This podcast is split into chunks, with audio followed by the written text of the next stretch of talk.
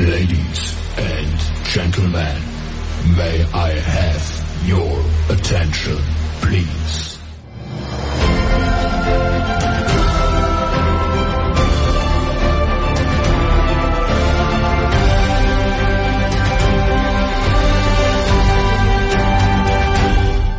تحية فنية إبداعية كلها حب إخلاص ووفاء للوطن مرحبا بكم في برنامجكم Rendez-vous des Artistes على L'ODJ TV و L'ODJ Radio اليوم عندنا Rendez-vous spécial موعد احتفال L'ODJ Média عبر برنامج Rendez-vous des Artistes بالذكرى الثالثة والعشرين لإعتلاء صاحب الجلالة الملك محمد السادس نصره الله عرش أسلافه المنعمين.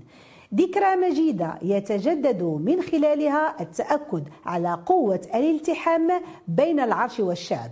ونقف جميعا وقفة إجلال وإكبار لصاحب الجلالة الملك محمد السادس نصره الله. مستحضرين التحولات الإيجابية المشهودة والخطوات الجبارة التي حققتها المملكة. واليقين يحدون بأن تبوء هذه المكانة الرفيعة لم يكن ليتحول إلى حقيقة من دون آصرة قوية بين العرش والشعب. غادي نحتفل جميع بعيد العرش المجيد في موعد خاص كيستضف مجموعة من الفنانين المغاربة والعرب بهذه المناسبة العزيزة على قلوبنا كاملين. وملي كنقولوا الاحتفال بمناسبة وطنية فلا بد من استحضار الأغنية الوطنية والمبدعين ديالها. غادي نبداو بأول هدية من عند رئيس نادي الفنانين المغاربة الفنان المقتدر عبد العالي الغاوي.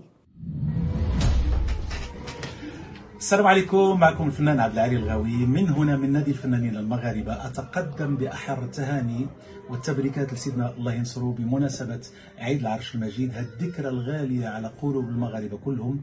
ومن هنا كذلك من المحطة ديالنا لو دي جي كنتقدم لكم أو كان نعطيكم هذه الباقة ديال الأغاني الوطنية الجميلة اللي دائما كتردد في البيوت ديالنا. غادي تخليكم معنا دائما في الاستماع وردوا معنا كذلك هذه الأغنية الوطنية اللي كنحبوها كذلك وكنفتخروا بها حنا كمغاربة. قبولات المحبة من عبد العالي الغرب. الله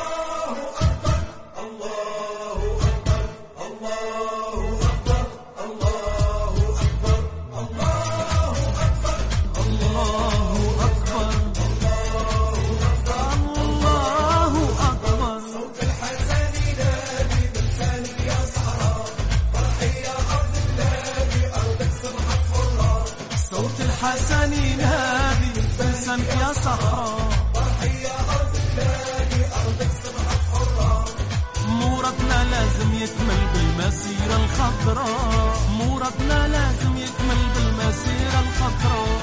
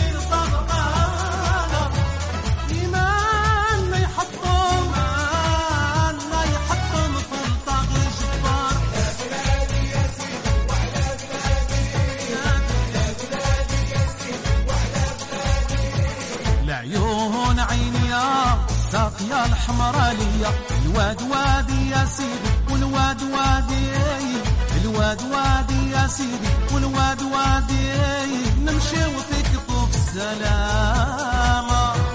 الله والنبي والقرآن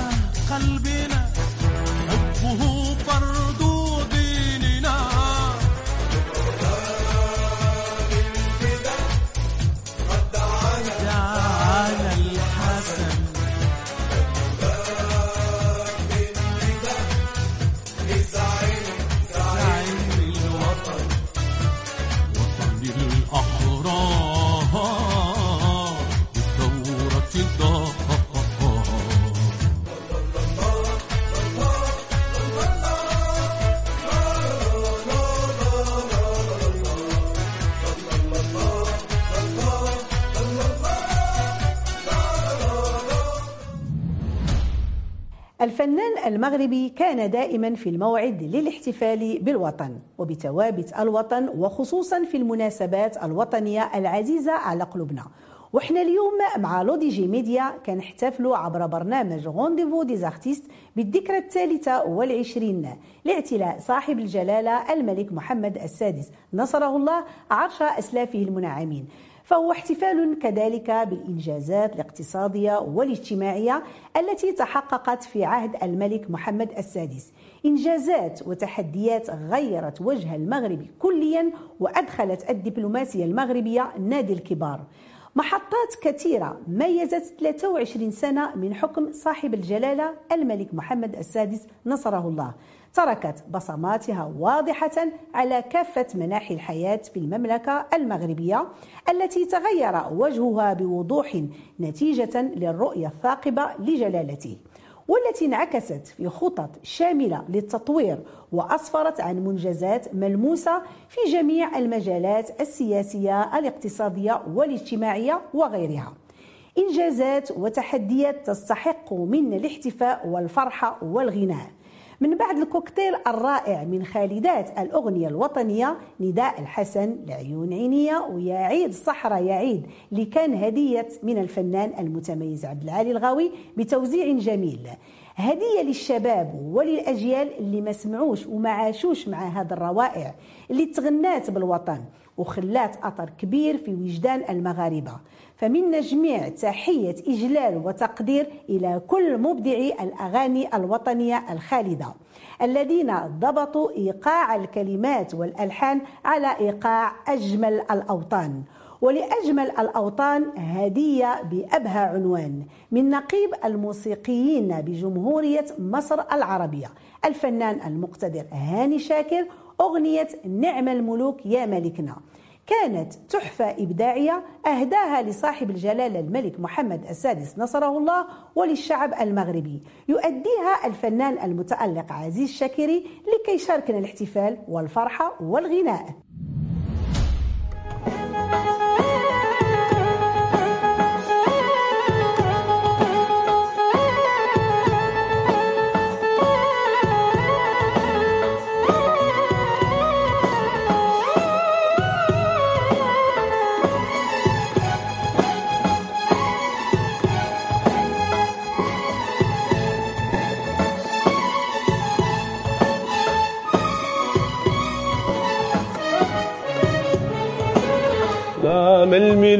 الملوك يا ملكنا يا رافع راسنا ورأيتنا.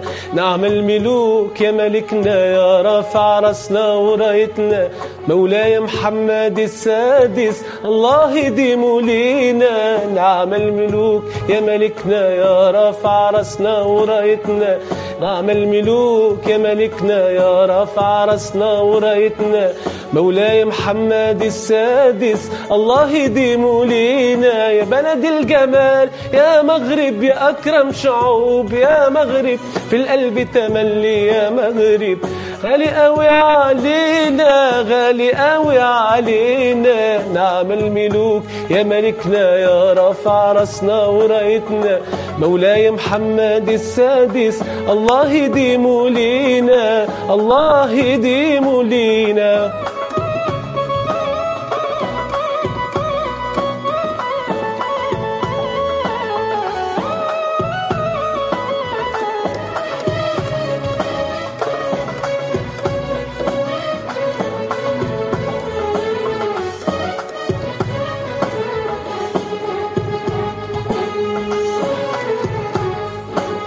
أهلا يا أهل الرباط أهلا بالكازويه ومرحب باجادير مرحب بالطنجوية أهلا يا أهل الرباط أهلا بالكازوية. مرحب باجادير مرحب بالطنجوية.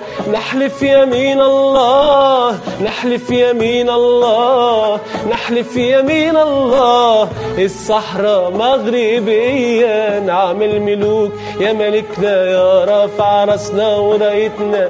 نعم الملوك يا ملكنا يا رافع راسنا ورأيتنا مولاي محمد السادس. الله يديم لينا الله يديم لينا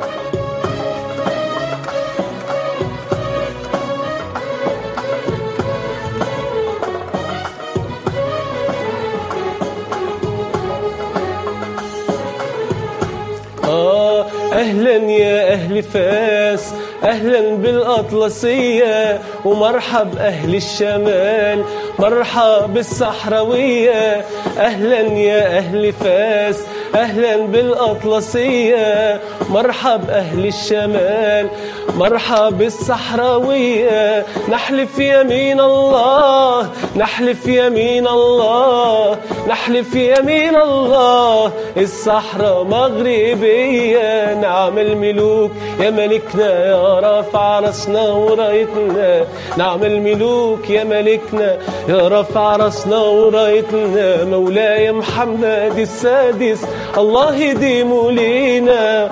الله يديم لينا.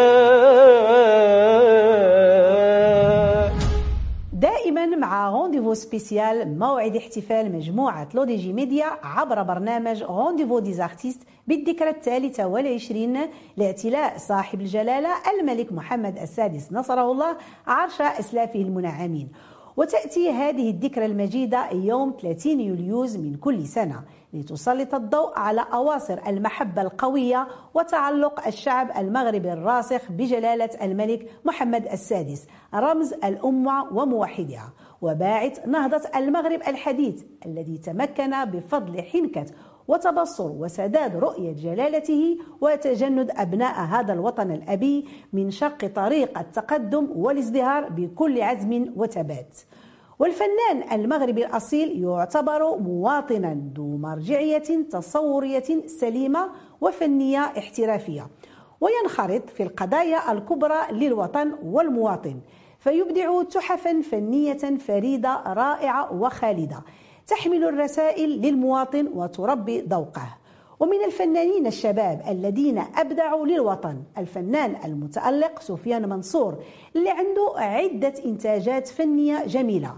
وأبدع عدة ملاحم وطنية تتغنى وتحتفي بالوطن وبالملك. غادي نشوفوا جميع شنو موجد لنا الفنان سفيان منصور احتفالا بالمناسبة الغالية. السلام عليكم. معكم الفنان سفيان منصور. أتقدم بخالص التهاني والتبريكات لصاحب الجلالة الملك محمد السادس نصره الله بمناسبة ذكرى عيد العرش المجيد. ولا تفوتني إلا أن أشارك قناة أودي جي آه، بهذه المناسبة الغالية وأتمنى هذه المشاركة أن تنال استحسانكم. وشكرا. عيشي عيشي يا بلادي عيشي يا بلادي عيشي يا بلادي عيشي عيشي يا بلادي الغالية حبي الكبير. عيشي عيشي يا بلادي عيشي يا بلادي عيشي يا بلادي عيشي يا أم كريمة فايدة حب والخير.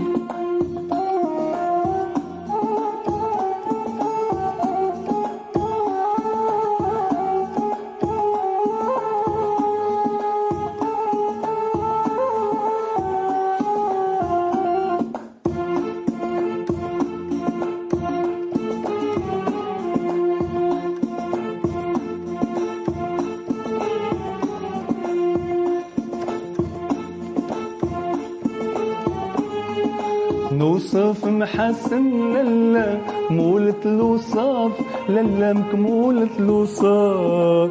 مكمولة الوصاف. مكمولة الوصاف.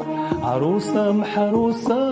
فح منك مسك وعبير للا مولة الوصاف مكمولة الوصاف مكمولة الوصاف وانتي راحت الروح كل من زار شم هواك واسمع فيك الطير كي يسبح اسم القدير يا بلادي عيشي.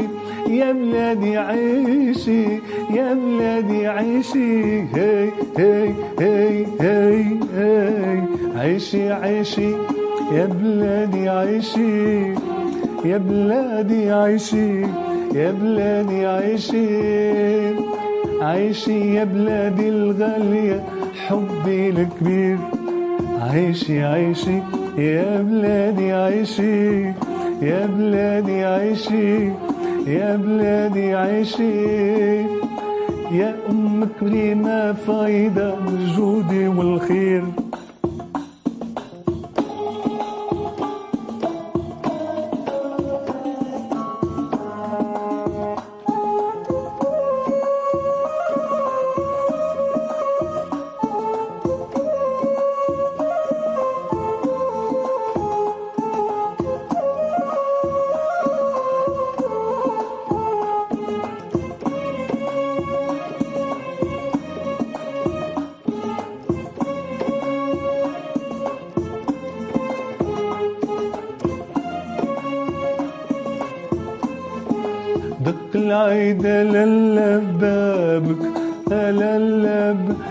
العيد ألا اللباب ألا اللباب. صحى القلوب صحى القلوب صحى القلوب. دق العيد للا بابك ألا اللباب. دق العيد ألا اللباب ألا اللباب. صحى القلوب صحى القلوب. صحى القلوب وتبارك جهاد وما حقق من عمل سيدنا تمجد خطوات سيدنا الملك المحبوب سيدنا. تبارك جهاد وما حقق من عمل سيدنا تمجد خطوات سيدنا الملك المحبوب سيدنا. تعيلوا بالتوفيق والرضا حسن التدبير يا بلادي. عيشي عيشي يا بلاد حتى يتحقق رجا قصد المطلوب يا بلادي. عيشي عيشي يا بلاد. تعينوا بالتوفيق والرضا حسن التدبير يا بلادي. عيشي عيشي يا حتى يتحقق رجا والقصد المطلوب يا بلادي عيشي عيشي يا بلادي عيشي هي هي هي هي, هي. عيشي عيشي يا بلادي عيشي يا بلادي عيشي يا بلادي عيشي. عيشي يا بلادي الغالية حبي الكبير. عيشي عيشي يا بلادي عيشي. يا بلادي عيشي يا بلادي عيشي يا أم كريمة فايدة جود والخير. يا سلام عليك يا فنان. عيشي عيشي يا بلادي عيشي. من أروع الخالدات للأغنية الوطنية للفنان المقتدر المرحوم محمود الإدريسي. ومشاهير العالم أهدوا إبداعات رائعة للتغني بالمملكة المغربية وخصوصا نجوم العالم العربي. كان أبرزهم العندليب عبد الحليم حافظ الموسيقار العبقري محمد عبد الوهاب صباح فريد الأطرش محرم فؤاد شادية فايزة أحمد شريفة فاضل نجاة الصغيرة واللائحة طويلة. وكانت آخر الأعمال الفنية المهداة للمملكة المغربية أوبريت شمس الحضارات. المهداة إلى صاحب الجلالة الملك محمد السادس نصره الله وللشعب المغربي بمناسبة عيد العرش المجيد التي أنتجها وكتب كلماتها سفير الأغنية المغربية مصعب العنزي. شارك في الأوبريت الضخمة نجوم الغناء الخليجي. الفنانة الإماراتية أحلام الفنان السعودي رابح صقر الفنانة الأردنية ديانا كرزون الفنان البحريني أحمد الجميري الفنان القطري فهد الكبيسي النجم الكويتي نبيل شعيل. هذا العمل الفني الوطني كان من توقيع الملحن والمبدع المغربي المتألق رضوان الديري. لكي يحتفل معنا بهذه المناسبة الغالية على قلوبنا وكيهدينا مقاطع من أوبريت شمس الحضارات. نخليكم مع المبدع المتميز رضوان الديري. السلام عليكم. معكم الملحن رضوان الديري. بمناسبة عيد العرش المجيد كنتوجه بأحر التهاني والمتمنيات لصاحب الجلالة محمد السادس نصره الله. وما تفوتنيش كذلك هذه المناسبة باش نهديو واحد العمل فني اللي عبارة عن أوبريت سميتها شمس الحضارات. أشرقت شمس الحضارات العظام اللي تغنوا بها مجموعة من نجوم العرب. شمسنا أشرقت بالعزة لنا. الحاجة اللي جمعتهم هي فقط حب ملكنا الغالي محمد السادس والشعب المغربي.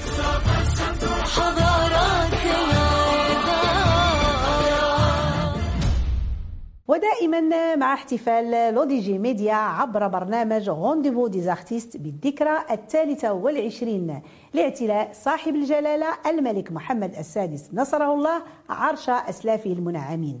نستحضر تألق الإشعاع الدبلوماسي للمغرب في محيطه الإقليمي والدولي بفضل حنكة جلالة الملك حفظه الله وقيادته الحكيمة وكذا بفضل المكانة التي يحظى بها جلالته لدى المنتظم الدولي. وكما أكد صاحب الجلالة فإن المغرب لا يتفاوض على صحرائه ومغربية الصحراء لم تكن يوما ولن تكون أبدا مطروحة فوق طاولة المفاوضات. وعن المغرب وعن صحرائه غرد قيصر الغناء كاظم الصاهر وقال ونسيت دائي حين جاء دوائي من دا يقاوم نظرة السمراء. صادت فؤادي والفؤاد ضعيف والآه أصل الآه من حواء. غسل المحيط عيونها وأحاطها بسلاسل من فضة بيضاء. والشمس تشرق كي تقبل خدها وتذوب بالكفين كالحناء. ومشى بها فوق الرمال غرامها بمسيرة علوية خضراء. زحفت ملايين تسابق بعضها والعز في أعلامها الحمراء. هي مغرب الأحباب فردوسهم جبل على بحر على صحراء. غادي نخليكم مع الفنان المتألق سفيان منصور في مقطع من هذه الأغنية الرائعة. ونسيت دائي حين جاء دواك من ذا يقاوم نظرة السمراء صادت فؤادي والفؤاد ضعيف. الآه أصل الآي من حواء غسل المحيط عيونها وأحاطها بسلاسل من فضة بيضاء والشمس تشرق كي تقبل خدها وتدوب في الكفين كالحناء. غسل المحيط عيونها وأحاطها بسلاسل من فضة بيضاء والشمس تشرق كي تقبل خدها وتدوم في الكفين كالحناء. ونسيت دا ونسيت دائي.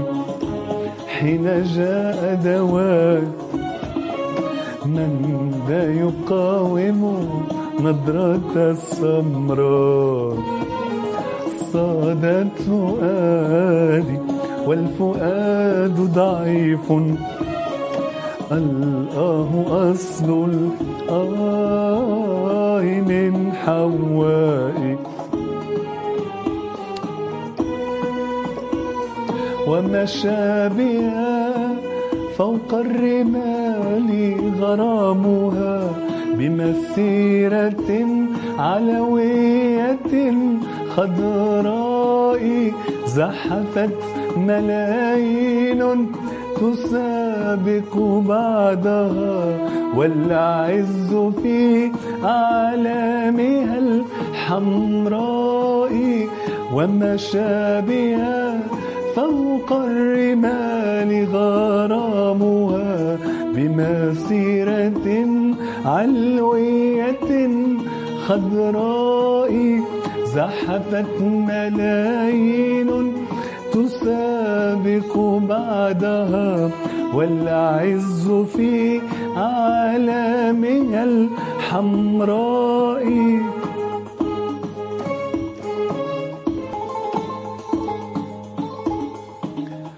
أمان أمان أمان أمان أمان أمان أمان أمان أمان أمان أمان أمان أمان أمان أمان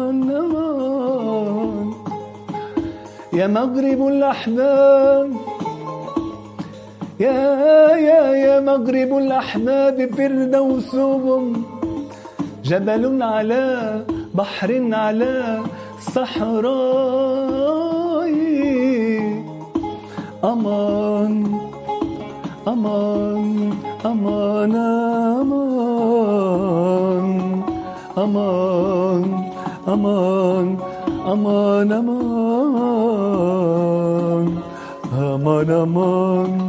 أمان أمان أمان ونسيت دائي يلقبونه بسيد الكلام الموزون المنظوم والمرصع. هو المبدع المتكامل. فإذا كان لليلى قيسها فللإبداع المغربي قيسه. أبى إلا أن يشارك احتفال L'ODJ Média عبر برنامج Rendez-vous des Artistes بعيد العرش المجيد غادي نخليكم مع الإهداء الخاص للمبدع المتميز قيس بن يحيى